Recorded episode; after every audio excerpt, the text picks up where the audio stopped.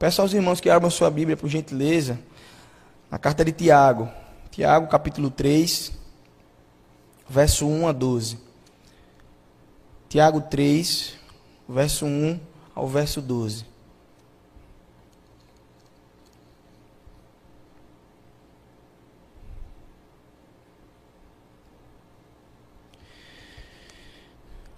Diz assim a palavra do Senhor.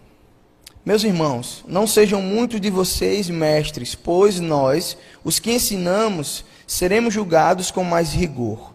É verdade que todos nós cometemos muitos erros. Se pudéssemos controlar a língua, seríamos perfeitos, capazes de nos controlar em todos os outros sentidos. Por exemplo, se colocamos um freio na boca do cavalo, podemos conduzi-lo para onde quisermos. Observe também que um pequeno leme faz um grande navio se voltar para onde o piloto deseja, mesmo com ventos fortes.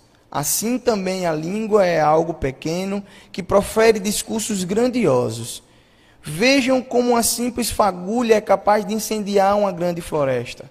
E, entre todas as partes do corpo, a língua, a língua é uma chama de fogo.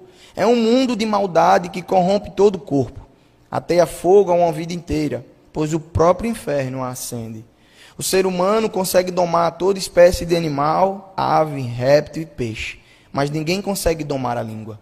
Ela é incontrolável e perversa, cheia de veneno mortífero. Às vezes louva o Senhor e Pai, e às vezes amaldiçoa aqueles, aqueles que Deus criou à sua imagem. E assim, bênção e maldição saem da mesma boca. Meus irmãos, isso não está certo. Acaso de uma mesma fonte pode jorrar água doce e amarga? Pode figueira produzir azeitonas ou videira produzir figos? Da mesma forma, não se pode tirar água doce de uma fonte salgada.